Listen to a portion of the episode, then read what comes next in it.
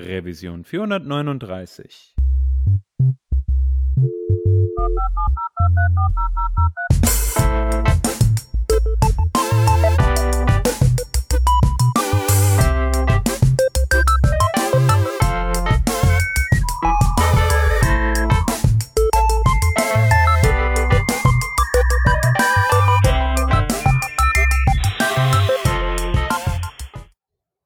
Hallo und herzlich willkommen zum Working Draft in der Revision 439. Wir sind zu dritt. Zum einen ist dabei der Peter. Hi. Moin, moin. Ich bin der Hans und wir haben einen Gast, den Florian Herlings. Hi, Flor. Hi, ihr beiden. Hallo. Cool, dass du dabei bist. Ähm, wir werden gleich mit dir ein ähm, cooles Thema behandeln, aber vorher wollte ich gerne noch darauf hinweisen, dass wir einen neuen Patron haben auf unserer Patreon-Seite patreon.com slash workingdraft kann man uns ja unterstützen, wenn man das mag. Und der neue, das ist der Bastian. Vielen, vielen Dank, dass du uns unterstützt. Äh, das Sticker-Paket ist in the making und bald in der Post. Wenn ihr auch Sticker haben wollt oder vielleicht sogar ein T-Shirt, dann ähm, schaut mal da vorbei. Und es lohnt sich, uns zu unterstützen. Ja, und damit lasst uns mal einsteigen in das Thema. Und zwar haben wir uns gedacht, hey, es macht doch total Sinn, den Florian mal einzuladen und über ein Thema zu sprechen, über das wir vor kurzer Zeit schon mal gesprochen haben, nämlich das Thema Bootcamps. Wir haben in der Revision 430 ja schon mit der Franzi und mit der Marie gesprochen und haben über ihren oder gerade äh, Maries Berufeinstieg in unseren Bereich Development gesprochen. Und zwar hatte sie beim Neue Fische Camp in Hamburg mitgemacht und hatte uns so ein bisschen berichtet, wie das für sie abgelaufen ist. Und der Florian ist ein Kumpel von mir und wir waren neulich unterwegs und unterhalten uns natürlich immer über die Arbeit und alles, was wir so machen. Und äh, Florian hat jetzt vor einiger Zeit, das kannst du aber gleich am besten selbst erzählen, Mhm, ähm, ja, angefangen mit dem, äh, mit äh, in einem Coding Bootcamp zu arbeiten. Aber vielleicht, bevor wir loslegen, magst du noch ein paar Worte zu dir sagen. Wer bist du? Was machst du? Ähm, warum bist du hier? Ja, gern. Ähm, also ich bin Florian Herlings und bin, ja, früher war es einfacher, meinen Titel äh, zu definieren. Ich glaube, ich bin jetzt so ungefähr Webentwicklungslehrer oder sowas in der Art. Mhm. Ich war halt ähm, ganz lange Webentwickler, habe mir das irgendwie so, wie viele andere auch, Anfang der 2000er selbst beigebracht. Alles, äh, ich glaube, ich habe noch ähm, so mit Tabellen und Clear.gif und so äh, gearbeitet Nice. und habe dann, ja, die Klassiker. Ähm, ja. Hab dann irgendwie nach der Schule auch so eine Ausbildung gemacht, so ein Studium und so und war dann ganz lange freiberuflicher Entwickler in der Region Köln, wo ich auch wohne und Hans du ja auch. Und ähm, ja, hab während ich ähm, äh, Freiberufler war, immer mal so zwischendurch ähm, auch an meiner alten FH oder so Privatunis ähm, unterrichtet, vor allem halt eben Webentwicklung. Bin dann irgendwann, habe ich dann auch so, ja, bin ich dann mehr oder weniger versehentlich in so eine CTO-Stelle gerutscht, was aber ziemlich super war, das hat mir auch gut gefallen und habe dann so ein bisschen, ja, dieses Tech-Management, äh, ähm, diese Schere da irgendwie versucht äh, abzubilden. Auf der einen Seite natürlich so Tech-Themen, Architektur und so. Ähm, und der anderen, auf der anderen Seite natürlich auch das ganze People-Management, hatte dann da so ein paar Jobs. Und ähm, das habe ich auch bis Ende letzten Jahres gemacht. Und dann habe ich irgendwie so ein Angebot bekommen von meinem jetzigen Arbeitgeber, der Spice Academy. Und äh, da ging es darum, dass die halt jetzt hier in Köln einen neuen Standort aufmachen wollten, um eben so ein Bootcamp, wie du ja schon ange äh, auch angesprochen hast, ähm, zu organisieren. Und ähm, ja, das hat mir irgendwie, weiß ich nicht, ich habe mir das immer so vorgestellt, dass ich vielleicht irgendwann mal Vollzeit unterrichten kann, dachte aber so, das wird dann irgendwann Mhm. mit 50 oder 60 vielleicht mal so sein, so zum Abschluss sozusagen. Und äh, ja, weil ich jetzt das Angebot gekriegt habe, ich gesagt, gut, muss ja nicht unbedingt äh, so lange warten, kannst ja einfach zugreifen. Und das mache ich jetzt seit Anfang diesen Jahres, also jetzt seit ungefähr acht Monaten, unterrichte ich halt Fullstack Web Development in so einem zwölf Wochen Bootcamp-Format hier in Köln und äh, habe daran auch große Freude. Cool. Ja, ein, ein sehr guter Überblick und direkt auch schon der Einstieg. Ähm, ich ich finde das äh, total interessant, ne? weil ich habe, ich meine, ich habe es ja auch schon erzählt, ich habe einen Kumpel, der Basti, Shoutout mal hier an den Basti, äh, der hat ja jetzt auch irgendwie so parallel zu, der hat eigentlich gar nichts mit Development zu tun Mhm. ähm, und hat dann irgendwann angefangen, einfach mal äh, so in dem Bereich zu arbeiten, ne? zu ähm, sie hat sich überlegt, okay, ich möchte jetzt gerne mal was programmieren und möchte man dahinter kommen und Hans, erklär mir doch mal ein bisschen was. Mhm. Und dann haben wir halt ein bisschen drüber gesprochen und der hat halt voll viel Spaß daran, ähm, hat aber natürlich auch irgendwie andere Verpflichtungen, ganz klar.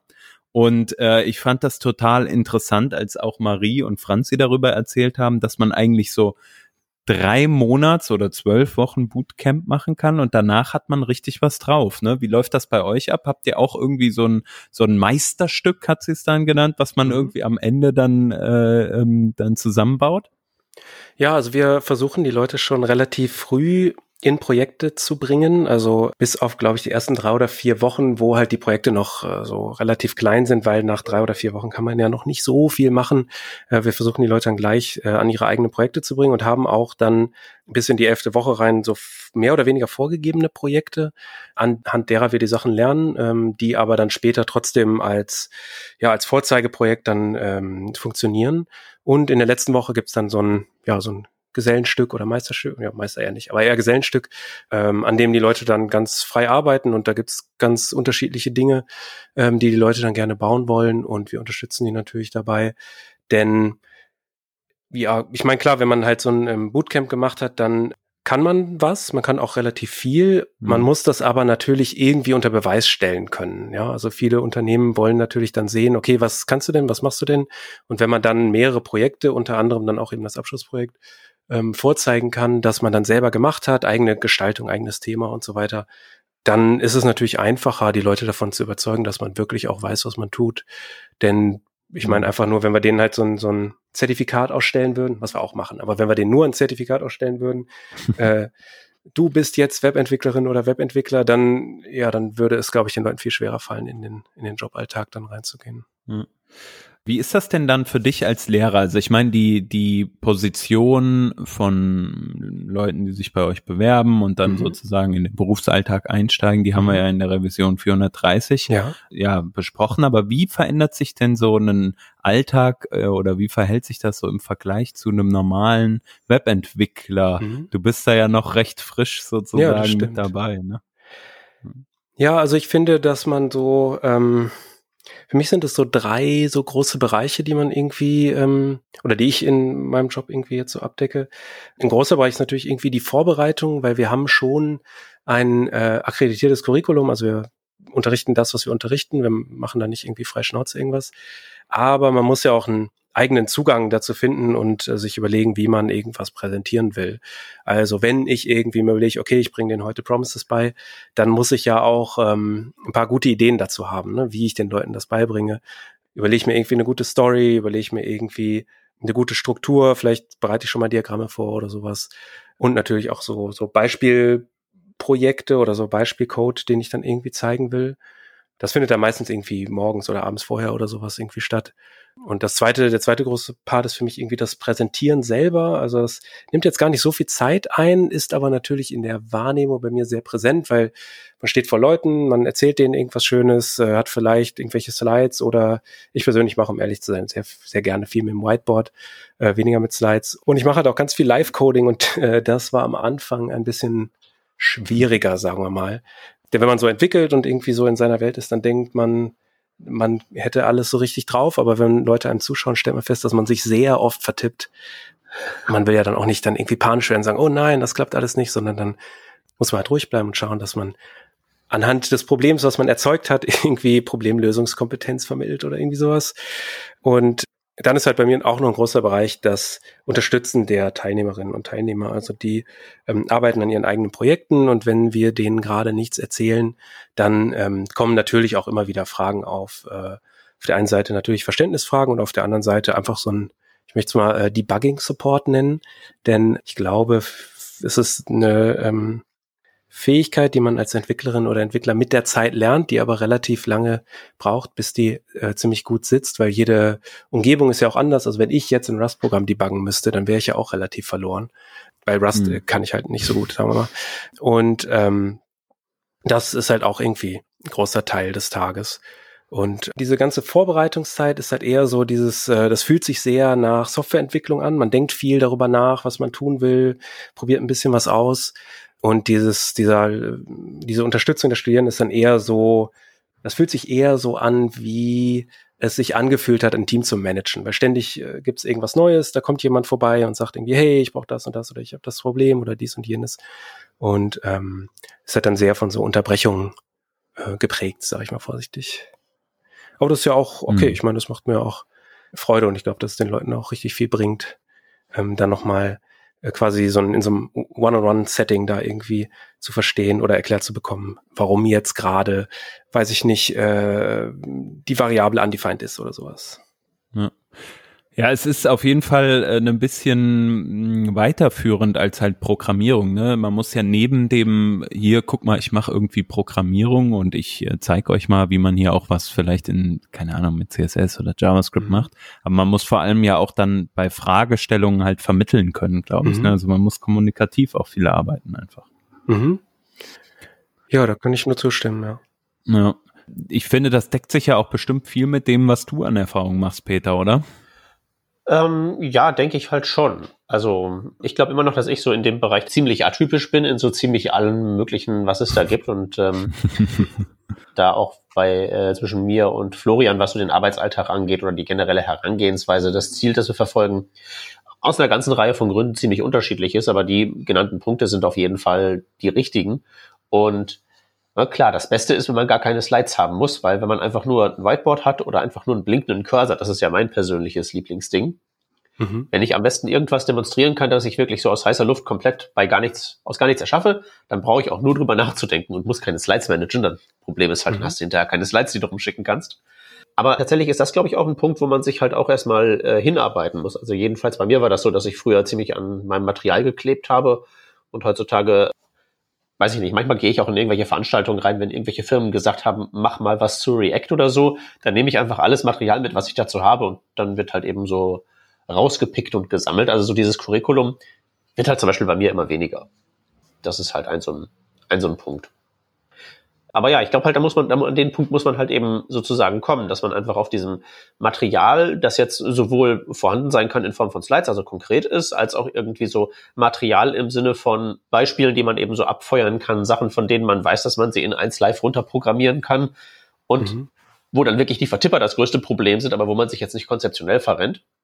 Mhm. Und je mehr man von dem einfach so anhäuft und je mehr von dem man sozusagen in der Hinterhand hat, umso einfacher wird es dann halt, glaube ich, auch mit den ungewohnten Situationen umzugehen oder mit den Fragen, mit denen man nicht gerechnet hat, weil irgendwann hat man halt dann doch schon das meiste gehört oder kann zumindest sagen, hat dann auch die Souveränität zu sagen, das ist eine gute Frage, keine Ahnung, ich sag dir das morgen.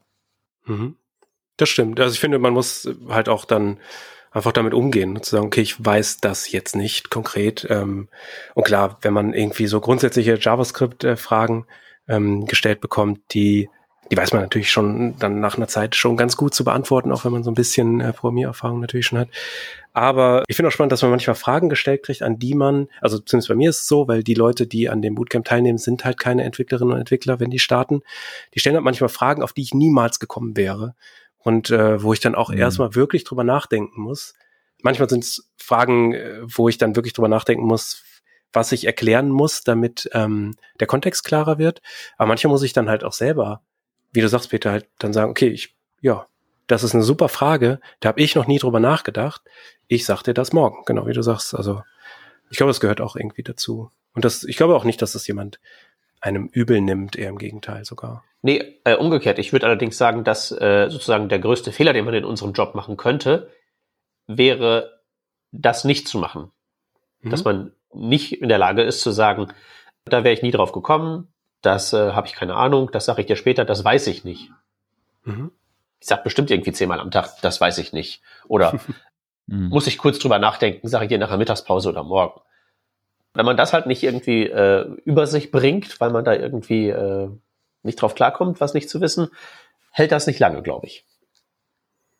Das glaube ich auch. Und ich kriege zumindest das Feedback, dass ähm, egal ob man sich vertippt oder irgendwas nicht weiß, dass es sogar als positiv wahrgenommen wird, weil man ja schon irgendwie als Experte oder Expertin da vorne steht und irgendwie was erzählt und man will ja nicht ähm, so eine, wie soll ich sagen, äh, virtuelle Wand des Wissens da vor sich aufbauen, äh, die nicht durchdrungen werden darf, ja, äh, wo keiner Fragen stellen darf und wo man sich auch ja, also bei mir ist auch so, dass am Anfang die Leute sagen, oh, ich habe eine doofe Frage und das ist einfach, das will ich nicht hören. Äh, weil das, es gibt halt keine doofen Fragen. Ich, als ich angefangen habe, wusste ich auch nichts und jetzt weiß ich ein bisschen was und wenn ich was Neues lernen muss, dann weiß ich auch wieder nichts und jede Frage ist berechtigt. Äh, ja, ich, die bringt ich einen ja dazu, was zu wissen. Ne? Ja, ich hasse den Spruch, es gibt keine doofen Fragen, aber ich sage ihn jedes Mal. ja, vielleicht, äh, wenn dir irgendwann ein äh, besserer einfällt, dann. Äh. Nee, also ich meine, der Punkt ist ja, glaube ich, auch speziell jetzt bei äh, dem Publikum von so einem Bootcamp.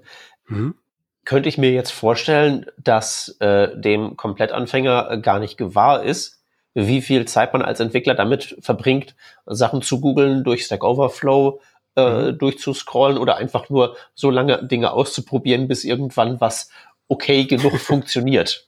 Mhm. Ja, so lange machen, bis es nicht mehr kaputt ist, ja. Das ja, äh, bis es nicht mehr kaputt ist, halt eben, also tatsächlich auch dieses, äh, okay, keine Ahnung, dann schaffe ich mir das eben drauf. Library habe ich nie gesehen, ich habe keine Ahnung, was das für ein Verfahren ist, die Datenstruktur ist mir völlig unbekannt, aber das macht's ja eigentlich äh, wirklich aus, wenn du so, sozusagen, was macht der, macht ja den erfahrenen Entwickler aus, dass der mhm. irgendwie diese Metafähigkeiten, das Googlen, das Tech Overflow durchforsten oder so, dass er das mhm. drauf hat und halt eben da relativ schnell in der Lage ist, den Sinn von dem Unsinn zu unterscheiden. Mhm. Aber auch da steht halt wieder als allererster Schritt dabei, weiß ich nicht, ich finde das raus. Mhm. Ja, also ich persönlich finde es auch ganz wichtig, einfach zu vermitteln, ähm, dass man halt nicht perfekt ist, so, ne? Also dass manchmal hat man mal gehört, oh ja, krass, ja, du machst ja vielleicht schon das und das alles so und so und da kann ich mich, kenne ich mich noch gar nicht mit aus. Äh, und ich denke, das ist halt so ein Punkt, einfach auch zu zeigen, auch selbst wenn man Profi ist auf dem Gebiet, ja, wenn man das schon viele, viele Jahre macht und auch einen, einen starken Vorsprung hat vielleicht in allem, ähm, trotzdem ist es halt normal, dass man halt, wie ihr sagt, ne, Dinge bei Stack Overflow liest, mhm. dass man nicht weiß, in welcher Reihenfolge jetzt die Argumente in irgendeine äh, äh Standardfunktion gegeben werden oder ähm, was jetzt genau aus einem Array.push rauskommt. Keine Ahnung, ja gut, das mhm. kriegt man noch hin. Aber ihr wisst, was ich meine, ja? Mhm. mhm. Welcher ist Slice, ähm, welcher glaub, ist Splice, genau. Ja, so solche Sachen einfach, ne? Ähm, und ich denke, das ist halt auch wichtig zu zeigen, dass, dass es halt normal ist, dass man sowas googelt und nicht, dass, also dass gerade äh, Leute, die neu dabei sind, denken, ah ja, das weiß man ja normalerweise. Ich weiß noch, in der elften Klasse in meinem Informatik Grundkurs hat mal irgendjemand gesagt, ja, ich weiß nicht, was ich hier genau für eine Java-Funktionalität verwenden muss, aber ich weiß, wo es steht, wo ich es googeln kann. Mhm. Also wo, wie ich dazu zum Ergebnis komme. Und ich glaube, das ist halt ganz wichtig, auch, auch einfach zu zeigen, dass man es halt nicht weiß, wie ihr sagt. Mhm. Ist aber, denke ich, ja auch also nicht nur jetzt für Leute, die Lehrer sind, sondern auch im Umgang halt mit irgendwelchen Kolleginnen oder Kollegen genauso wichtig. Es fällt mir auch manchmal bei mir selber auf, so dass ich äh, wenn ich zum Beispiel von irgendwas neu zum ersten Mal sehe oder so, manchmal frage ich ganz offensiv dann so, äh, ja, was ist das? Aber manchmal erwische ich mich auch dabei, wie ich mir dann denke, so, ja, ich sage jetzt nicht, dass ich das gerade nicht weiß und dann äh, irgendwie werde ich schon rausbekommen, so nach dem Motto. Aber eigentlich sollte es ja genau so sein, dass es halt sehr, sehr offen ist und man einfach alles fragen kann. Und das ist natürlich in einer Art äh, Schule oder Bootcamp schon nochmal einfacher wahrscheinlich für die Teilnehmenden. Ja, ich glaube, die, ähm, also meine, meiner Erfahrung nach ist das schon so, dass die Hürde relativ gering ist, irgendwas zu fragen. Ja. Ich glaube, die Hürde ist höchstens dann da, wenn die Leute wissen, dass ich das schon zweimal erzählt habe, dann haben sie manchmal äh, ganz starke Hemmungen, das nochmal zu fragen. Hm. Also wenn ich schon mal erklärt habe, wie Map funktioniert in der, was weiß ich, Unterrichtseinheit, dann habe ich es vielleicht nochmal erklärt in der anderen Unterrichtseinheit und dann habe ich es nochmal danach erklärt. Beim vierten Mal schämen die sich dann mehr oder weniger zu fragen. Aber ich meine, ich erkläre das eh mit jeder neuen Gruppe äh, alle drei Monate neu. Ich erzähle das gerne noch ein fünftes oder sechstes Mal, weil ähm, ja. sich dadurch vielleicht auch meine Erklärweise verbessert. Ne? Also ich habe wirklich da gar kein Problem mit, das nochmal zu erklären und ich kann mir ja vorstellen, dass ähm, in dem Kontext, in dem Peter arbeitet, da sind ja erfahrenere Leute, die dann vielleicht sogar, ich weiß nicht genau, wie es bei dir ist, Peter, ähm, aber die dann vielleicht auch in so einer Gruppendynamik an dem Kurs oder dem Workshop oder der Weiterbildung teilnehmen, äh, indem sie dann auch arbeiten und sich dann vielleicht nicht trauen, vor ihren Kolleginnen und Kollegen zu sagen, ja, ich weiß nicht so genau, was äh, Array Map ist. Das ähm, mag vorkommen, ist halt die Frage, ob ich das dann mitkriege. Mhm. Ja, stimmt. Aber generell habe ich halt schon so das, ähm, also ich, ich habe es halt in dem Sinne leichter, als dass diese initiale Erkenntnis, äh, keiner weiß alles. Das wissen natürlich die erfahrenen Entwickler am besten. Und mhm. die haben dann halt erstmal per se kein so großes Problem, die äh, Sachen zu fragen, die sie jetzt von dem neuen Zeug nicht verstehen. Bisschen mhm. schwieriger ist es natürlich bei dem, äh, bei der Frage, was darf man voraussetzen? Das mhm. ist ja bei mir irgendwie weit weniger wohl definiert. Äh, jede Firma ist anders, jedes Team ist da irgendwie anders drauf. Die haben unterschiedlich viel von zum Beispiel React jetzt schon gehört und wissen irgendwie was oder wissen es nicht. Also die Frage ist halt dann immer, wo setzt man an? Und kann man zum Beispiel sowas mhm. wie zum Beispiel Array Map jetzt voraussetzen? Wenn du mhm. jetzt irgendwie so eine Horde äh, Oldschool Java-Entwickler hast, die erst vor kurzem durch einen JavaScript-Fleischwolf gedreht wurden, die haben das vielleicht nicht permanent präsent. Mhm. Wenn ich halt irgendwas raushole, wo ich so den kleinsten Verdacht habe, äh, dass das vielleicht, also selten gänzlich unbekannt ist, weil es reimt sich ja alles mit allem, mhm. aber wo man es vielleicht nicht so präsent hat, dass sozusagen in dem Satz, wo ich es raushole, ich nochmal zusammenfasse, was es ist. Mhm. Und dann ähm, fange ich das darüber ab. Aber so, dass da irgendwelche Leute jetzt so persönliche Hemmungen haben, glaube ich jetzt eher selten. Es kommt halt tatsächlich so ein mhm. bisschen darauf an, auch wie heterogen das ist. Wenn das jetzt irgendwie so das eingespielte Team ist, okay, kein Problem. Aber wenn du jetzt zum Beispiel da sowas hast wie gewaltiger Konzern macht Schulung und da können sich dann die Leute aus den unterschiedlichsten Teams, aus den unterschiedlichen Abteilungen so reinpflanzen. Und dann hast du irgendwie so drei aus dem Team, drei von der Sub GmbH und dann noch zwei andere Einzelnasen. Mhm. Da ist dann halt eben auch die Gruppendynamik eine andere und dann kann das halt schon mal ein bisschen schwieriger werden mit dem, mit dem anfänglichen Auftauen. Mhm. Ja, aber da muss man halt so ein bisschen den, den Einheizer selber geben. Ne? Mhm. Also ich äh, lege da immer sehr viel Wert drauf, dass ich da am Anfang von der Veranstaltung äh, erstmal rausfinde, wie viel Eis ist zu brechen. Und dann hole ich halt auch den dicksten Eisbrecher raus, der dann halt eben gerade da der angemessen ist und dann werden halt äh, die entsprechenden Witzchen oder was nicht alles gemacht, bis halt eben alle wissen, okay, wir haben jetzt hier eine schöne Schulung und haben da auch Spaß dran. Mhm. Aber man muss halt irgendwie sozusagen die, die, diese, diese Anfangsstimmung herstellen. Also ich habe es ja auch ein bisschen schwieriger in dem Sinne, dass ich halt irgendwie so drei, maximal fünf Tage habe. Von mhm. sowas wie äh, zwölf Wochen am Stück kann ich ja nur träumen.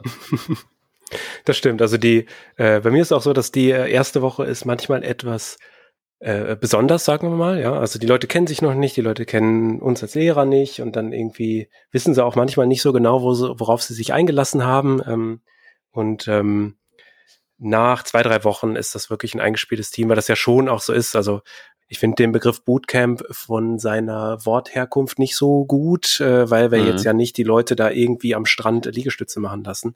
Äh, ähm, aber es ist schon sehr anstrengend für die Leute. Also es ist schon auch so, dass die Leute immer mal wieder auch überfordert sind mit der Situation. Ne? Das Pensum ist schon sehr hoch und das schaffen auch alle. Das ist jetzt auch nicht so, als würden da die Leute irgendwie zusammenbrechen oder sowas, auf keinen Fall. Aber es ist äh, schon sehr intensiv und das schweißt natürlich die Gruppe auch irgendwo zusammen was natürlich auch immer schön ist mit anzusehen, weil ich glücklicherweise auch nicht deren Feind bin, sondern deren Freund. Zumindest äh, nehme ich das so wahr, vielleicht nehmen die das anders wahr, aber das ist halt so, wir sind dann ein, ein großes Team und versuchen irgendwie das Programmierhandwerk zu erlernen. Und das sorgt halt dafür, dass schon die Gruppe dann auch irgendwann sehr homogen wird. Also klar sind am Anfang irgendwie alle anders und klar behalten die auch noch auf jeden Fall ihre Individualität, aber trotzdem, also ne, das ist dann natürlich ähm, auch irgendwie erheiternd, wenn man dann nach dem ähm, nach der Unterrichtseinheit dann irgendwie eine Cola trinken, dann irgendwie sagen, boah, ja, Redux, das ist echt schwer. Boah, nee, ich wünschte, wir würden irgendwie wieder View machen. Und das ist ja dann auch schön, wenn man nach ein paar Wochen äh, sowas hört, ja, und dann äh, am Anfang wissen die Leute halt nicht, wie man die geschweifte Klammer macht und dann am Ende sagen sie, dass sie View besser finden als React oder umgekehrt oder wie oder was. Ähm, mhm. Ist ja dann schon auch ein schönes Gefühl, um ehrlich zu sein. Ist auch ein großer mhm. Motivator dann natürlich für Lehrer. Ja, und vor allen Dingen hast du es halt, hast du es halt eben dann geschafft, den Leuten beizubringen, das selber zu bewerten. Mhm. Also nicht nur das, das schiere Handwerke gelernt, so ich kann das jetzt anwenden, sondern ich kann es anwenden und auch bewerten. Mhm. Das, das, also irgendwie, das kommt, das ist, das kommt mir entgegen und das nicht so, weil. Und das ist ja eigentlich schon der nächste Schritt. Also die erste Hürde, ich habe ja jetzt vergleichsweise selten mit Anfängern zu tun, aber so wirklich, die, die Hürden sind wirklich, wie du schon sagtest, so die geschweifte Klammer machen. Mhm. Und wenn man sie dann so weit gebracht hat, dass sie sagen, äh, A und B, die jetzt auch wirklich was miteinander zu tun haben, das sind nicht Äpfel und Birnen. Wenn ich die vergleiche, mhm. finde ich A besser, weil B ist doof, weil. Und dann, mhm. ja, also sehe ich zwar nicht so, aber okay, kann ich verstehen.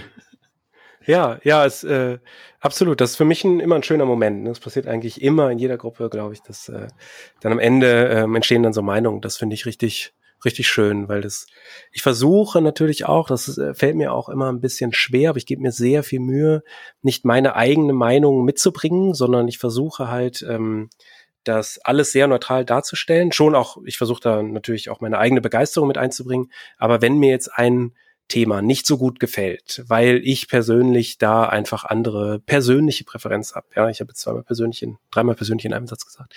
Dann versuche ich die Leute damit nicht zu überfrachten, weil ich fände das ganz furchtbar, wenn die quasi zur Florian Meinungsschule gingen und dann sagen, ja, nee, also Vue.js ist aber dies und React ist das und das sowieso alles und ne, und das will ich den Leuten nicht antun, weil dann, ich finde es schön, wenn sie ihre eigene Meinung über irgendwas bilden können und ich weiß halt, dass, ähm, oder in meiner Erfahrung als Entwickler, da ist dann quasi die persönliche Meinung, hm, wie soll ich sagen, nicht, nicht unbedingt gefragt, aber das ist irgendwie so in Entwickler- und Entwicklerinnen-Teams schon oft, auch oft so, dass man, wenn man eine Meinung hat, dann tut man die einfach mal kund. So, dann sitzt man dann irgendwie was weiß ich, in irgendeinem Meeting mit den anderen Leuten und dann irgendwie geht's darum, ja, sollen wir jetzt irgendwie Recoil einsetzen oder was weiß ich, irgendwas, random äh, Topic.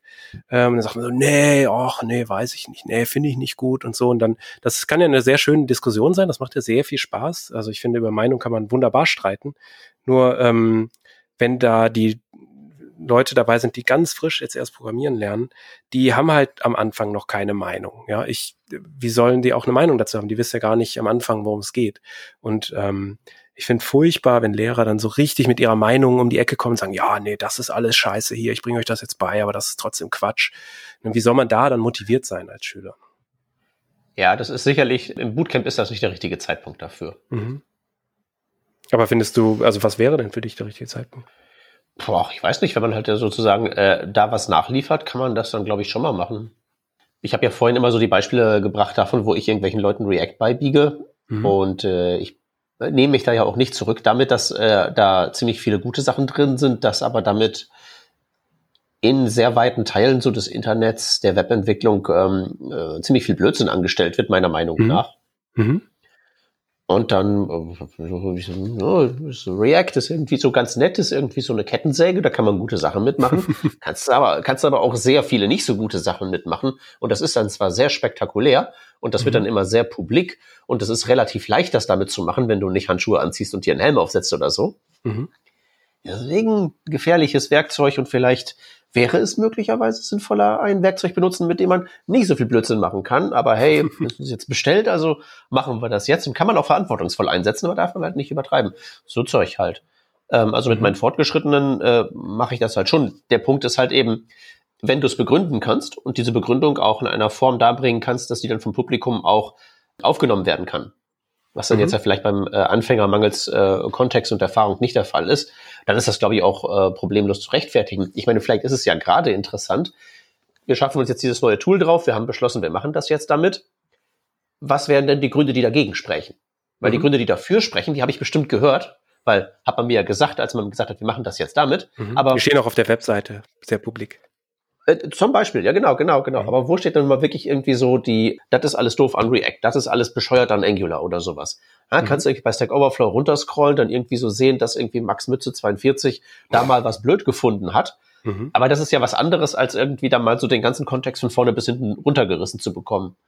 Und ich halte das dann schon ab einem gewissen Niveau für ähm, eben wertvoll, weil das eventuell der Punkt ist, der einen halt auch weiterbringt. Also speziell, wenn du jetzt so ein Fan von irgendwie so einem Tool bist, dass der dann auch mal wirklich auseinandergesetzt wird, wo da die dunklen Seiten liegen, die dich eventuell selber nicht stören.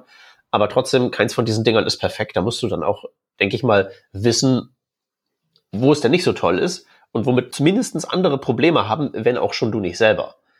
Aber das gehört halt zum tiefen Verständnis von sowas dazu, ne? dass du halt nicht sagst, mhm. React ist toll, sondern dit und dit und dit und dit ist doof äh, und vielleicht weiß ich auch, dass dit und dit drin ist aus Grund XYZ, aber ist trotzdem mhm. bescheuert. Ja, da stimme ich dir hundertprozentig zu. Also ich glaube, da habe ich das äh, womöglich falsch formuliert, was ich meinte. Ich stimme dir hundertprozentig zu, dass man das von allen Seiten noch beleuchten kann. Also wenn ich den Leuten irgendwas erzähle und dann, was weiß ich, Redux oder so, ja, sage ich dann, okay, das ist da und dafür. Und das ist vor allem gut, wenn man ein größeres Projekt hat. Und manchmal wird das leider auch in kleineren Projekten eingesetzt. Dann ist das etwas Overkill. So, das äh, würde ich jetzt aber noch nicht unter eigene Meinung packen, sondern eher so Kontext geben. Aber klar, klar, wenn man halt ähm, so wie du eher seniorige Leute unterrichtet oder denen was beibringt oder wie auch immer, die kommen ja eh schon mit einer starken Meinung daher. Wenn man dann nicht auch äh, mal eine Meinung durchscheinen lässt, dann denken die, glaube ich, dass deren Meinung immer richtig ist und vielleicht kann man da auch mal Kontext geben und sagen, ja, ich habe aber eine andere Meinung ähm, und so weiter, weil die, ich glaube, dass Leute, die zu dir kommen, ja schon das auch gerne machen wollen, was da gemacht werden soll, oder? Also wenn ich jetzt ähm, okay, gibt's alles. Ja, gibt's auch Leute, die, obwohl ja klar, wenn das ganze Team irgendwie sagt, komm, wir machen jetzt TypeScript, da gibt's da bestimmt eine Person dabei, die sagt, nee, TypeScript, nee, will ich nicht machen. Ja, sowas halt eben. Oder also das, ähm, das krasseste war natürlich damals, als der HTML5-Hype so groß war. Mhm. Und dann irgendwie Microsoft mal angekündigt hat, ja, irgendwie das mit dem Silverlight, das äh, werden wir irgendwann mal absägen. Mhm. Äh, hatte ich halt irgendwie so Leute äh, da rumsitzen, die halt so C-Sharp-Entwickler oder so Silverlight-Zeug gemacht haben. Mhm. Und die haben jetzt im Prinzip dann verstanden, HTML5 ist der Ersatz für Silverlight. Mhm. Und dann kam ich da irgendwie ähm, so vor ungefähr acht Jahren an mit, guck mal hier, äh, hast einen Date-Input, ist das nicht toll? mhm. Und dann sind sie halt dann teilweise auch schon unter, unter, unter Protest wieder äh, aus dem Raum gegangen, aber oh, krass, kann ja. ich halt auch nichts machen. Nee, absolut, ja. Ja, das Problem habe ich zum Glück nicht. Äh, die äh, Leute kommen als quasi leeres Blatt an. Also nicht komplett leer, aber Leute nehmen schon sehr stark an, was sie auch sollen in so einem Bootcamp. Dass ähm, wir denen alles erzählen, was wir in die zwölf Wochen so reinkriegen, was relevant ist. Und äh, bringen uns auch sehr viel Vertrauen entgegen, natürlich, was natürlich super ist. Und was mich auch sehr freut, dass das auch dann so funktioniert. Ganz klar, ja. Was ich nochmal interessant finden würde, ist, was machst du eigentlich persönlich daraus? Also ich meine, ähm, auf der einen Seite geht man natürlich äh, aus dem Development an sich ein Stück weit raus. Man lernt bestimmt viel im Umgang mit äh, Kandidatinnen und Kandidaten. Aber was lernt man darüber hinaus vielleicht noch? Und vor allem, wie behält man sich eigentlich dieses, also irgendwo hieß es mal, ne, Lehrer, die müssen eigentlich immer von Tag eins an lernen und äh, werden nie aufhören, äh, aufhören zu lernen. Mhm. Und das sieht man ja auch zum Beispiel bei dir, Peter. Du bist ja auch jemand, du kennst immer die neuesten Sachen. Ähm, das heißt, man hält sich da auch so ein bisschen up to date irgendwie. Aber wie, wie hat sich das für dich verändert, Florian? Mhm. Ähm, ja, es ist natürlich theoretisch schon die Gefahr da, dass man ja dann irgendwie stehen bleibt und nur noch sein Curriculum da durchpeitscht. Ähm, aber ich habe das bei mir nicht so wahrgenommen, eher im Gegenteil sogar. Es ist vielleicht bei mir auch so, dass ich mich sowieso immer, ja, äh, man könnte jetzt sagen weiterbilden, aber ich finde es auch einfach richtig schön. Mich interessiert das alles total. Mich hat das äh, interessiert, als ich 16 war und mich interessiert das jetzt noch, als ich, äh, wenn ich 36 bin. Und ich finde, dass ich sogar jetzt noch mehr so eine Verantwortung irgendwie empfinde, meinen potenziellen äh, Teilnehmerinnen und Teilnehmern gegenüber zu sagen, okay, ich muss up-to-date bleiben, weil wir müssen das Curriculum halt aktuell halten. Denn sonst äh, verpassen die halt was. Ja, also ich erinnere mich noch gut an meinen Informatikunterricht in der Schule, wo wir Turbo Pascal gemacht haben und irgendwelche Sortieralgorithmen durchgezogen haben. Das fand ich unfassbar langweilig. Also das war für mich, das hat mich fast davon abgebracht, Programmierer zu werden, weil das war halt so alles so DOS-mäßig und so langweilig und so ich finde halt, dass das wichtig ist, immer up-to-date zu bleiben. Ähm, wir aktualisieren unser Curriculum auch ständig mit einem Blick oder mit einem Auge so ein bisschen natürlich auch auf die aktuellen Jobangebote, weil wir unsere Studierenden auch dann irgendwie nachträglich dann betreuen, dass sie auch ähm, dann gut den Job-Einstieg hinbekommen. Ähm, schauen wir halt regelmäßig drauf, was so in den ähm, Jobbeschreibungen so steht, was die Anforderungen sind, dass wir es auf jeden Fall auch alles drin haben. Nach Möglichkeiten, wir können halt in den zwölf Wochen jetzt natürlich nicht Vue, React, Angular und äh, React Native und dies und das. Irgendwo ist dann natürlich auch eine zeitliche Grenze gesetzt. Und auf der anderen Seite sind wir Lehrer, glaube ich, auch alle so richtige Nerds, um ehrlich zu sein. Also äh, mhm. mir macht das halt auch Freude, also mich auch darüber zu unterhalten, mhm. was es so für Technologie gibt und was es so für tolle ähm, neue Sachen gibt. Das finde ich irgendwie spannend. Da verbringe ich auch meine Freizeit irgendwie mit, äh, auf äh, Hacker News und Lobsters und so rumzuhängen. Aber eine Sache, die mir natürlich jetzt schon ähm, etwas mehr fehlt, ist die Arbeit an so größeren Architekturen. Also ich hatte davor mal an so größeren Projekten gearbeitet, wo auch schon so ein paar hunderttausend Zeilen Code da irgendwie zusammengekommen sind. Das habe ich jetzt halt nicht, ähm, wenn ich mich jetzt mit Technologie beschäftige, dann aus Spaß und aus Freude und weil mir das irgendwie, weil mich das glücklich macht und weil ich das auch jemandem gerne beibringen möchte. Aber so dieses, diese großen Projekte, ne, wenn es darum geht, okay, wie verbinde ich denn jetzt diese fünf total riesengroßen Technologien miteinander? Das fehlt mir natürlich so ein bisschen selber. Ähm, da muss ich dann halt, ja, das aus anderen Leuten quasi rausziehen, mich mit Leuten treffen, die daran arbeiten und da so ein bisschen reinhören. Denn für mich ist es auch natürlich so, wenn ich mir jetzt eine Technologie anschaue, ähm, irgendeine neue, dann ist da immer so der Spieltrieb dabei und was ich gerne wissen möchte. Und dann probiere ich da ein bisschen rum, gerade schön an einem Freitagabend, ne, wenn, wenn der Abend so langsam ausklickt und es ruhig wird und man sich dann an den Rechner setzt und dann irgendwie mal kurz, mal einmal kurz Rust ausprobiert und dann feststellt, es ist vier Uhr morgens und so. Das passierte mir schon immer, das passiert mir auch immer noch. Aber auch schaue ich natürlich irgendwie so halb mit der Lehrerbrille da drauf und überlege mir, okay, wie zum Teufel soll man das denn jetzt jemandem beibringen? Und wie ist auch die Lernkurve? Ne? Also die viele Technologien haben ja irgendwie so eine exponentielle Lernkurve. Am Anfang ist alles total easy, ja. Also ich erinnere mich da gut an das, ah ja, okay, das ist jetzt äh, älterer Herr erzählt von früher, so äh, als Ruby on Rails rauskam, gab es so ein YouTube-Video von DHH, wo der jetzt hat, look at what I'm not doing, ja, und dann hatte er irgendwie hier so, ah, ich mache hier irgendwas auf der Kommandozeile und dann schon ist alles fertig. Mhm. Und da war natürlich die äh, Lernkurve total äh, flach am Anfang. Man konnte ganz viel machen, ohne was zu machen sozusagen, ja, oder mit wenig äh, Wissen konnte man ganz viel machen, aber wehe, das fällt dann auseinander und man muss dann irgendwie doch da tiefer rein. Dann ist es halt plötzlich super schwer. Und ähm, da schaue ich halt immer drauf. Am liebsten habe ich natürlich eine lineare Lernkurve, wenn der erste Schritt genauso schwierig ist wie der 712. oder so. Und manchmal sorgt das halt dafür, dass ich Technologien dann auch andere, dass ich eine andere Meinung zu Technologien habe. Wenn ich mir was anschaue und denke, ja, das ist, mhm. äh, naja, gut, das wird jetzt schwer, das jemandem beizubringen, dann nehme ich inzwischen auch wahr, dass mir das dann weniger Freude bereitet. Hm. Wahrscheinlich, weil ich dann schon äh, frühzeitig den Schmerz fühle, das jemandem erklären zu müssen. ich weiß nicht, wie, wie ist das bei dir, Peter? Ja. Du unterrichtest ja Themen auf anderem Niveau irgendwo, ne? Ähm, weiß ich jetzt nicht, ob das anderes Niveau ist, aber ähm, also die spannende Frage ist natürlich bei dem, was du gerade erzählt hast, was ist eine Technologie? Was meint das Wort Technologie in dem, was du gerade erzählt hast? Mhm. Ja, für mich persönlich ist Technologie immer etwas, was also in unserem Kontext natürlich irgendwas mit Programmieren zu tun hat und da äh, eine neue Möglichkeit, irgendein Problem zu lösen, ist für mich eine Technologie. Im Allgemeinen. Mhm. Das kann irgendwie eine Library sein, das kann irgendwie ein komplett neues Framework sein, das kann eine neue Sprache sein, das kann auch nur ein, weiß ich nicht, irgendein neues äh, Feature sein im Browser, was der jetzt plötzlich unterstützt, irgendwie. Ja äh, weiß nicht, Media Queries, würde ich sagen. Ist eine Technologie, ist aber keine Sprache, kein Framework und auch keine Library oder sowas. Ja, genau. Ja, ist jetzt so ein bisschen ein fuzzy Begriff, äh, merke ich gerade, hätte ich mir. Ja, genau. Also, ja. weißt du, sowas wie Media Queries würde ich auch als Technologie einordnen. Ja. Oder zum Beispiel ähm, sowas wie statische Typen als Konzept. Mhm. So, wohingegen ich jetzt sagen würde, ein CSS-Framework oder ein ähm, oder sowas wie ein TypeScript mhm. ist dann sozusagen ein auf einer Technologie fußendes Produkt.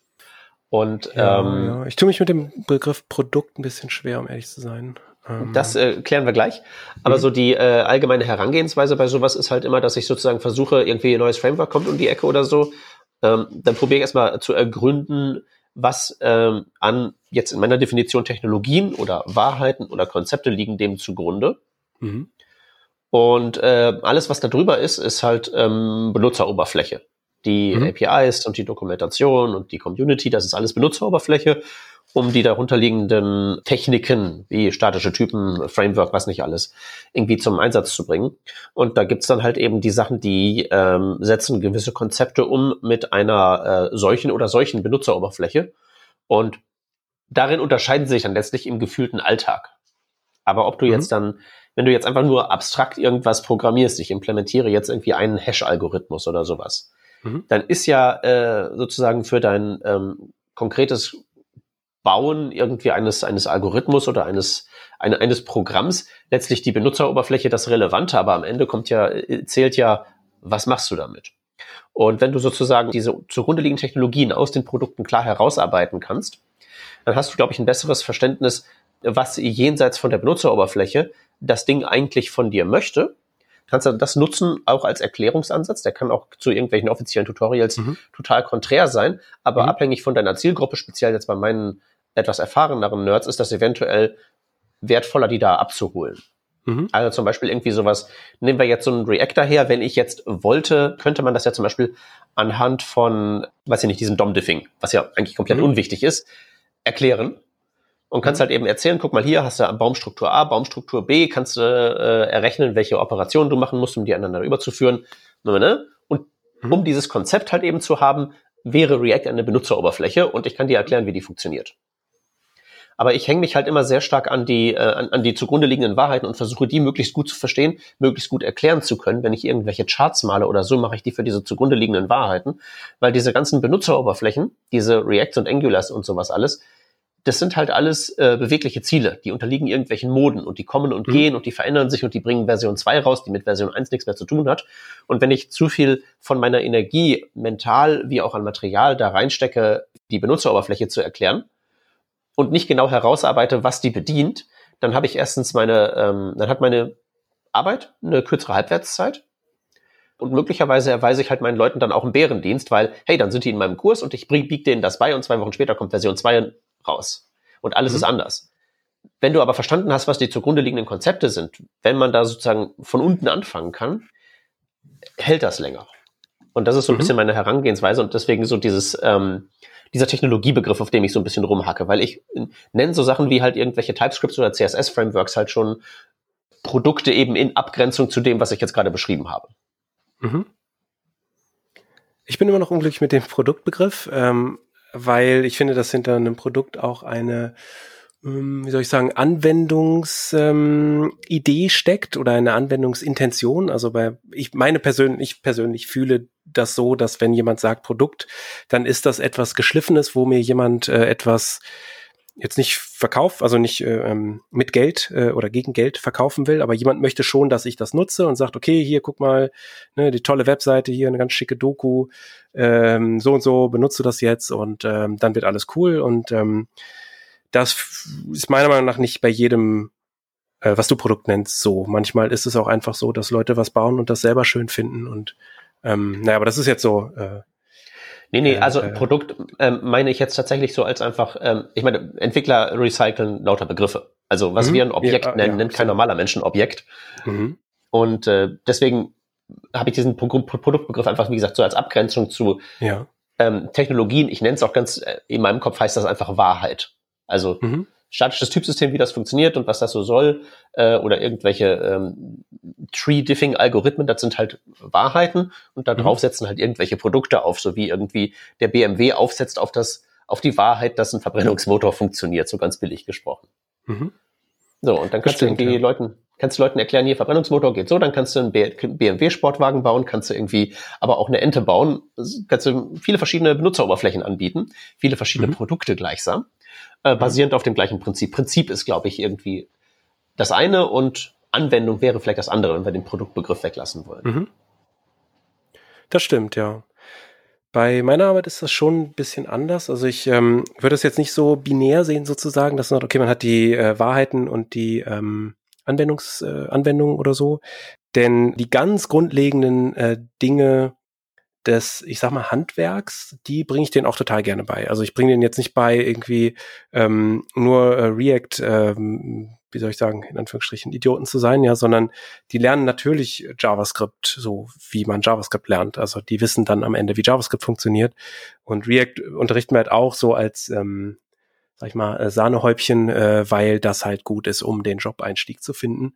Aber wenn React irgendwann nicht mehr das äh, Framework der Wahl ist, äh, was sicher irgendwann in den nächsten N Jahren passieren wird, dann finden sich die Leute trotzdem zurecht, weil in diesen sagen wir mal, Frameworks, irgendwie Angular, React und ähm, Vue sind ja gerade sehr beliebte Frameworks. Da stecken natürlich auch so abstrakte Konzepte und Ideen da drin und die bringe ich denen anhand von React bei. Also ähm, ja. ich bringe denen jetzt kein Tree-Diffing bei, weil wir haben nur zwölf Wochen und äh, die Leute sind eh schon ähm, ja, die werden schon gut äh, mit Informationen ähm, befüllt jeden Tag. Und wenn ich denen jetzt noch erzähle, wie äh, Tree Diffing besonders effizient in React funktioniert und so, das bringt denen nichts. Also das würde ich denen, ich fände es cool, wenn die das verstünden, aber die würden, das würde einfach links rein und rechts rausgehen, weil das einfach völlig drüber nee, ist. Du, du, musst ja für den Einstieg tatsächlich irgendwie sagen, hier konkretes Ziel, das verfolgen wir jetzt mal. Mhm. Der nächste Schritt wäre, auseinanderzuklambüsern, was ist halt die, die Benutzeroberfläche, was ist das Produkt und was ist die mhm. äh, zugrunde liegende äh, Faktenlage, was ist das mhm. DOM-Diffing. Das ist ein schlechtes Beispiel, weil das ist ja wirklich völlig wurscht. Ja, das ist ähm, äh, gerade DOM-Diffing und so, das ist halt was, was man, glaube ich, als äh, in meiner Wahrnehmung ist das was, was Seniors total fasziniert hat an diesem ganzen React-Zeug.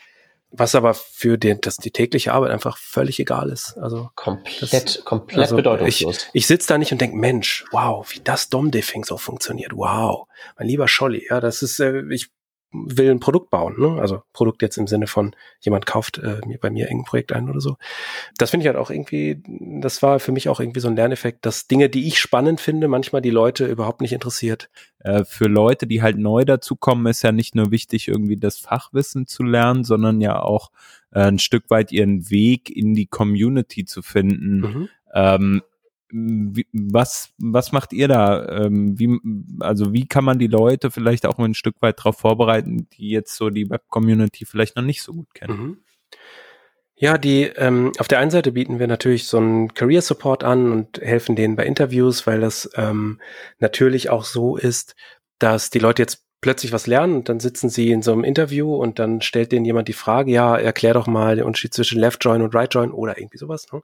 ähm, bei SQL und mhm. ähm, dann ähm, ist erstmal Schockstarre angesagt. Ne? Und das trainieren wir mit denen, dass die das schon mal ein paar Mal gehört haben oder so. Ich mache auch direkt, glaube ich, von Tag fünf oder sechs äh, den äh, Scherz, dass garantiert mal jemand fragen wird, was Hoisting ist oder so, weil das so eine beliebte Interviewfrage ist. Aber auf der anderen Seite ist es auch so, also ne, wir bereiten die Leute vor auf das konkrete Interviewprozedere, was sie dann durchgehen werden. Auf der anderen Seite ist es aber für mich auch so, dass ich zumindest versuche, die Leute so ein bisschen an dieses ganze, an diese Nerd-Community auch heranzuführen. Ja, also die Entwickler-Community und Entwicklerin-Community ist nicht gleich die Nerd-Community, das ist natürlich absolut korrekt. Aber es gibt natürlich auch irgendwie viel Nerdtum, gerade in dem, ja, so in diesem Bereich, der dann auch von so ne, Podcasts oder irgendwelchen ähm, Tech-News-Seiten oder irgendwelchen Tech-YouTube-Videos oder irgendwelchen Events, auch die ja äh, vor Corona auch nochmal stattgefunden haben, ähm, Konferenzen oder Meetups oder so äh, stattfinden. Und ähm, ich war total überrascht, als ich verstanden habe, dass die meisten unserer Teilnehmerinnen und Teilnehmer zu uns kommen und gar keinen LinkedIn-Account haben. Ja, gut, warum soll man LinkedIn-Account haben? Ich will jetzt nicht für dieses Unternehmen werben. Ich habe gar nichts mit denen zu tun. Aber als Entwickler kann ich mir nicht vorstellen, keinen LinkedIn-Account zu haben, weil das ist ja da, wo die Arbeit herkommt. Ne? Also da, da wohnen quasi die Recruiter und schicken einem ständig irgendwelche Nachrichten. Ja? Und auf der anderen Seite gibt's natürlich auch so einen bestimmten Humor, den ich auch natürlich auch irgendwie mit Freude weitertrage, weil das halt, ich glaube, der Einstieg ist halt schwer genug. Und wenn man den mit so ein bisschen Spaß noch untermalt und auch so ein paar Scherze mal macht und äh, irgendwie die Leute auch an so Medien, die äh, ähm, Leute in der Tech-Community gerne konsumieren, ähm, ranbringt, irgendwie, was ich, ich baue gern mal ein XKCD oder so ein, ne, damit man einfach den Leuten zeigt, was die zu erwarten haben. Und ich glaube, dass es den Leuten auch hilft, sich in dieser Welt äh, auch selber zu sehen, weil die Leute kommen zu uns, sind sehr motiviert und wollen das machen und ähm, spätestens so ab der Hälfte stellen die dann aber fest, dass die so ein bisschen Angst vor dem Ende auch haben manchmal, weil sie nicht genau wissen, also sie können sich das noch nicht so vorstellen manchmal, dass sie dann da so sitzen und dann so arbeiten. Weil die haben vorher im ganz anderen Kontext gearbeitet, dann können sie sich gar nicht vorstellen, dann so mit anderen Entwicklerinnen und Entwicklern da so irgendwo zu sitzen und dann da irgendwie was im Computer zu machen und so. Und ähm, also ich versuche zumindest die Leute in dieser auch ein bisschen nerdigen Community so ein bisschen willkommen zu heißen, weil ich auch finde, dass das eigentlich eine schöne Community ist. Äh, steht außer Frage, dass ja gerade so manche Bereiche der äh, IT so ein sehr äh, schlimmes ähm, Problem mit Diversity haben. Das äh, braucht man ja, also das braucht man eigentlich fast nicht mehr erwähnen, weil das so offensichtlich ist, dass es einen direkt anspringt. Aber trotzdem ist es an sich eine, finde ich, eine schöne Community. Ich fühle mich sehr wohl in dieser ganzen Tech-Welt. Ähm, und ich finde, dass man sich da auch wohlfühlen kann. Weil das halt auch so ein bisschen, ja, man, manchmal auch so ein bisschen weird ist und dann fühlt man sich vielleicht auch ein bisschen mehr zu Hause, wenn man selber auch ein bisschen komisch sich fühlt. Und äh, ich glaube, dass jeder Mensch äh, sich komisch und seltsam fühlt. Fast jeder außer die Psychopathen. Aber ähm, ich glaube, dass jeder Mensch so dieses in sich hat, so ja, die anderen sind irgendwie alle und ich weiß gar nicht. Und gerade wenn man jetzt so einen Karrierewechsel macht von was auch immer für einen Job man vorher hatte oder was für eine, ähm, in welchem Bereich man gearbeitet hat, äh, in diesen Tech-Bereich reinkommt, das ist halt alles schon, ja, es, also man kann sich da auch sehr willkommen fühlen, das will ich, glaube ich, einfach nur sagen. Und das versuche ich halt auch so ein bisschen zu vermitteln. Die Leute haben am Anfang manchmal so, so ein bisschen so ein Culture Clash und so, wenn ich da dann irgendwelche Galaxy mhm. Brain Memes auspacke. Aber dann spätestens ab dem dritten Mal finden sie es auch tatsächlich lustig wenn jeder Spaß hat irgendwie so da dran, dann ist das, glaube ich, auch nochmal so ein Wir-Gefühl und sowas, ne? Das ist, glaube ich, auch nochmal ganz wertvoll. Ja. Und ich versuche halt den Ernst auch aus der Lage zu nehmen, ja. Also es ist natürlich anstrengend für die Leute, das steht außer Frage. Aber es ist ja nicht, es ist ja nichts Schlimmes. Also ja, man sitzt vor einem Computer und tippt irgendwas und der soll dann A machen, der macht aber Y oder so und dann ändert man was und dann macht er vielleicht Z, aber immer noch nicht A und dann ist man frustriert und wenn man dann noch denkt, oh, das ist ja alles ganz ernst, ich darf keine Fehler machen, ähm, dann, mhm. ich glaube, dann hat man noch mehr Scheu, da irgendwelche Fragen zu stellen oder bricht dann vielleicht sogar ab, was bei uns zum Glück fast nie passiert. Mhm. Das heißt, du bist jetzt aber auch ähm, eigentlich seit Anfang des Jahres mit dabei ja. und was auch total äh, ähm, ja spannend wahrscheinlich auch nochmal ist, neben dem neuen Job halt ähm, oder der neuen Herausforderung, sagen wir mal, nehme ich mal an, halt auch das ganze Thema Remote, ne? Mhm. Weil eigentlich sitzt man ja bei so, so Themen auch sehr, sehr gern zusammen, aber ich nehme mal an, das wird jetzt für alle Kurse nicht mehr funktioniert haben. Absolut, ja. Also wir haben natürlich uns ganz klar an alles gehalten und wir wollen auf keinen Fall, dass irgendwer krank wird oder in, in irgendeine Risikosituation kommt oder sich auch nur unwohl fühlt. Ähm, und wir haben dann natürlich mhm. ähm, dann, ich glaube, Anfang März alles auf Remote umgestellt erstmal und dann halt auch alles online unterrichtet. Das ist, ähm, ich glaube, nicht äh, gleichwertig. Das ist meine persönliche Meinung jetzt aber. Ich glaube, dass es tatsächlich besser ist, zusammen in einem Raum zu sitzen und äh, über Sachen zu lachen und ähm, versuchen, äh, an einem Whiteboard zusammen zu ergründen, warum jetzt irgendwie was nicht klappt.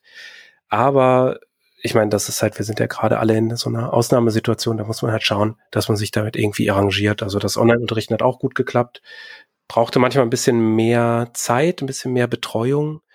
Ja, und das glaube ich für, für einen Lehrer auch äh, anstrengender, zumindest war es für mich deutlich anstrengender, weil man da schon auch so ein bisschen in, in, in das Leere spricht, ja, und dann irgendwie fragt, okay, äh, gibt es mhm. Feedback oder irgendwie oder irgendwelche Fragen und dann kommt vielleicht erstmal nichts und dann muss man die Leute eins ansprechen. Hallo X, hast du eine Frage? Und dann, ja, nee, alles gut und so. Es hat mehr Energie gekostet, finde ich. Aber trotzdem war es, äh, finde ich, das immer noch äh, wertvoll und gut und ähm, war jetzt halt einfach nötig. Ne? Wir haben jetzt seit kurzem wieder so einen, äh, sagen wir mal, halb physikalisch Anwesenheitsunterricht, ähm, wo wir halt so die Gruppen immer in so Kleingruppen teilen und dann durch die Kleingruppen iterieren. Dann kommt halt Gruppe A, kommt montags, Gruppe B dienstags und so, dass wir halt extrem großen Abstand nehmen können. Mhm. Auch nicht dann irgendwie ne, gemeinsam äh, dann ähm, an der Mikrowelle abhängen oder so. Wir geben uns da sehr, sehr große Mühe, um halt Leuten wenigstens ein bisschen so dieses, äh, die Möglichkeit zu geben, auch mal kurz äh, das Gesicht zu verziehen, sozusagen, wenn man irgendwas erzählt und äh, man dann als Lehrer merkt, okay, das äh, erzähle ich lieber vielleicht doch nochmal anders. Aber wir sind da natürlich sehr vorsichtig, weil das, ja, also das sind ja, glaube ich, alle Unternehmen gerade. Ne? Also es wäre ja fahrlässig, da zu sagen, nö, komm, alle wieder, alle wieder ins Büro, ja, wir machen gleich mal einen Ausflug ins Fantasia, äh, also irgendwo hin. Ähm, ja, das wäre ja irgendwie, ja, äh, risikobehaft, möchte ich mal sagen. Ja, das stimmt wohl. Ja. Ja. Wie ist es denn bei mm. dir? Du bist, äh, ihr macht noch komplett ähm, online wahrscheinlich, ne? Also ja, äh, also bei bei mir ist sowieso äh, tatsächlich sehr sehr auf äh, ja Remote getrimmt. Ich bin mhm. ja schon seit irgendwie auch Monaten jetzt im Remote-Bereich. Wir bauen gerade auch ein internes Team auf. Mhm ja, wo wir auch sehr, sehr stark remote-lastig unterwegs sein werden, auch wegen mhm. Internationalität einfach. Ja, schön. Mhm. Aber natürlich merkt man das, was du gesagt hast. Ne? Es ist so, äh, dass man natürlich dann mh, mm, ja diese Feinheiten jetzt nicht unbedingt mit jedem hat. Ne? Also das äh, auch mal drei Stunden mal in einem Call hängen, jetzt so in dem äh, bisherigen auch äh, Team, was wo ich auch viel im Backend gearbeitet habe, da mhm. ähm, wir kennen uns sehr, sehr gut und da war das schon so, dass wir dann auch halt einfach heute auch, hing ich auch wieder anderthalb Stunden äh, in einem Call, man sagt dann halt vielleicht auch mal fünf Minuten nix so, ne, oder drei oder keine Ahnung. Ist ja auch okay und jeder arbeitet so an etwas, aber wenn man dann doch mal, ach guck mal, ich habe hier das gefunden mhm. oder hier, guck mal, das würde ich jetzt mal so lösen, Ähm, da kann man sich dann doch so Sachen hin und her werfen und das finde ich persönlich halt schon, schon sehr, sehr wertvoll ähm, daran. Und in so einer Situation, wo man selber vielleicht äh, noch etwas lernen möchte, beziehungsweise etwas äh, weitergeben möchte an Wissen, mhm. kann ich mir das aber, ja, ich kann mir das schon auch gut vorstellen, aber auf der anderen Seite mit einer Gruppe äh, ist es wahrscheinlich schwierig, ja. Mhm. Ich glaube, es kommt auch auf die Gruppengröße an. Also ich habe auch immer dann, ähm, oder wir haben damit experimentiert, dann einfach den ganzen Tag quasi, ähm, auch wenn wir gerade nichts äh, vorzutragen haben und die Leute an ihren Projekten ja. arbeiten, einfach einen Kanal offen zu haben. Das funktioniert gut in ja. Gruppen bis, ich denke mal so fünf, sechs, sieben Leute. Äh, wenn man mhm. so über zehn hat oder vielleicht sogar 15, das ist so, dann traut sich, glaube ich, auch keiner mehr was zu sagen, so richtig. Ne? Und ja. wenn man halt so, sagen wir mal, jetzt zu fünft ist oder so, oder wie wir drei jetzt, dann ähm, würde man halt einfach mal so sagen, ja, äh, ich gehe jetzt mal eben Mittagessen oder so, auch was äh, ja. vielleicht gar keinen interessiert, aber einfach nur, um so ein bisschen Kontext zu haben und sich auch nicht alleine zu fühlen so auch ein bisschen informeller einfach, ne? Mhm. Also je mehr man wird, äh, das ist ja auch so ein Thema, äh, wenn man jetzt über so, so Scrum beispielsweise spricht, da gibt's ja auch so Teamgrößen, die optimal sind, ne? Aus mhm. jetzt nicht aus unbedingt den gleichen Gründen, ähm, aber beispielsweise sagt man ja irgendwie neun Leute, das ist dann schon das Maximum irgendwie für so ein für so ein Team. Äh, ideal ist es auch nicht mehr, weil ein Mensch halt einfach nicht so viele gleichzeitige Verbindungen untereinander herstellen kann und dann einfach nicht mehr genau weiß, was die andere Person macht. Ne? Mhm. Ähm, und jetzt in dem Kontext, wie du es gerade angesprochen hast, ich glaube gerade was so die Informalität anbelangt, ist bei sowas vielleicht auch ganz wichtig, ja. Also ich glaube, man lernt mehr, wenn man auch untereinander mehr kommunizieren kann einfach, mhm. ne, so keine Ahnung in der Schule, wo du wo du früher mit 30 Leuten in irgendwie einer Klasse warst, ähm, konntest du dich super leicht einfach ausklinken aus dem Unterricht, ja, und klar hat mal irgendwann vielleicht irgendwie der Lehrer gesagt, so sag doch mal jetzt auch mal was, Hans, ähm, aber wenn du keinen Bock hattest, so so war es auch nicht schwierig, ja. ja. Bitte? Nee, ich, äh, sorry, ich habe dir reingeredet. Äh, ich hab gesagt, nee, alles dann, gut. Wenn der Lehrer dann sagt, so, äh, Florian, dann, äh, was denkst du denn dazu? Dann ist man plötzlich im Spotlight und ist wie so ein, ja. äh, so ein Tier äh, in den Scheinwerfer. Äh, schaut man so rein und denkt so, ah, ja, äh, finde ich gut, äh, die Sache. Finde ich ja. sehr gut. Ja, genau. Es ist auch schwierig, dann darauf zu reagieren und man wird halt auch in einer Art bloßgestellt. Ne? Aber ja. wenn du jetzt zum, Beispiel mal unter 30 Leuten bloßgestellt wirst, ist das immer noch was anderes, als wenn du unter fünf bist. Wenn du in deinem Miniteam bist, mit denen du dich mhm. eh super verstehst und da macht einer mal einen dummen Spur, ja, hast du wieder nicht zugehört, äh, Hans, äh, dann ist das okayer, als wenn das halt in äh, mit 15, 20 passiert. Und ich glaube, das ist der Punkt, den du, den du machen möchtest oder, oder den du gemacht hast. Sozusagen.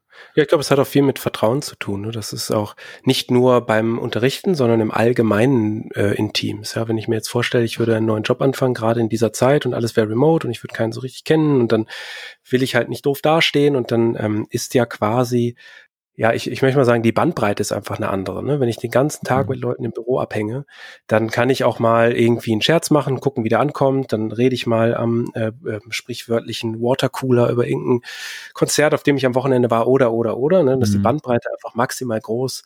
Und ich brauche halt nicht so ein feines und lautes Signal haben. Wenn ich aber jetzt im schlimmsten Fall, ich gehe mal davon aus, dass es so Teams kaum gibt, aber jetzt im schlimmsten Fall komplettes Remote-Team, man äh, spricht nur morgens um elf zum Stand-up fünf Minuten und dann ist den ganzen Tag Ruhe. Und dann sagt jemand im Stand-up irgendwas, ne, so ja, der Florian, ähm, da auf dessen äh, Input warte ich gerade noch oder so, dann fühle ich mich ja womöglich noch angegriffen, weil ich einfach gar keinen Kontext habe, weil die Bandbreite so schmal ist, ne, weil ich mhm. versuche durch dieses blöde Mikrofon und die Kopfhörer irgendwie zu ähm, anderen Menschen einen emotionalen Kontakt aufzubauen, der einfach dann nicht gegeben ist ist. Ne? Und da bin ich schon äh, froh, dass wir zumindest dann jetzt wieder so ein bisschen den äh, auch äh, physikalisch äh, vor Ort Kontakt haben.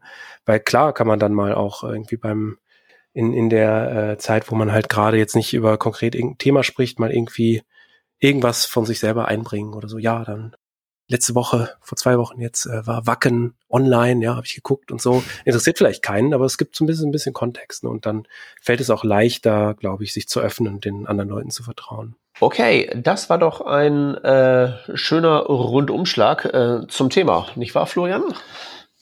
Ja, finde ich auch. Wir haben einige Punkte ja, abge abgehandelt. Ne? Ja, ich finde es halt besonders spannend, dass das ähm, bei uns beiden, obwohl wir im Prinzip, wenn man es so von außen aus der Vogelperspektive betrachtet, machen wir das Gleiche aber mhm. sind dann doch, glaube ich, ein bisschen unterschiedlich dabei, einfach aus, aus allen Gründen, wegen alles.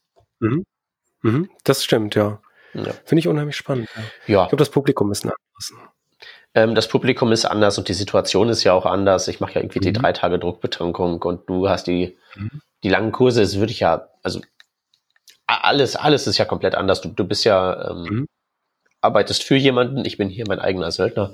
Das ist alles, Stimmt. Alles anders und es ist ja auch eigentlich ganz nett, dass, wenn man mal äh, Corona rausrechnet, all die unterschiedlichen Modelle so ihre Daseinsberechtigung haben. Absolut, ja, natürlich. Tja, dann würde ich sagen, ähm, machen wir doch mal einen Deckel drauf, oder?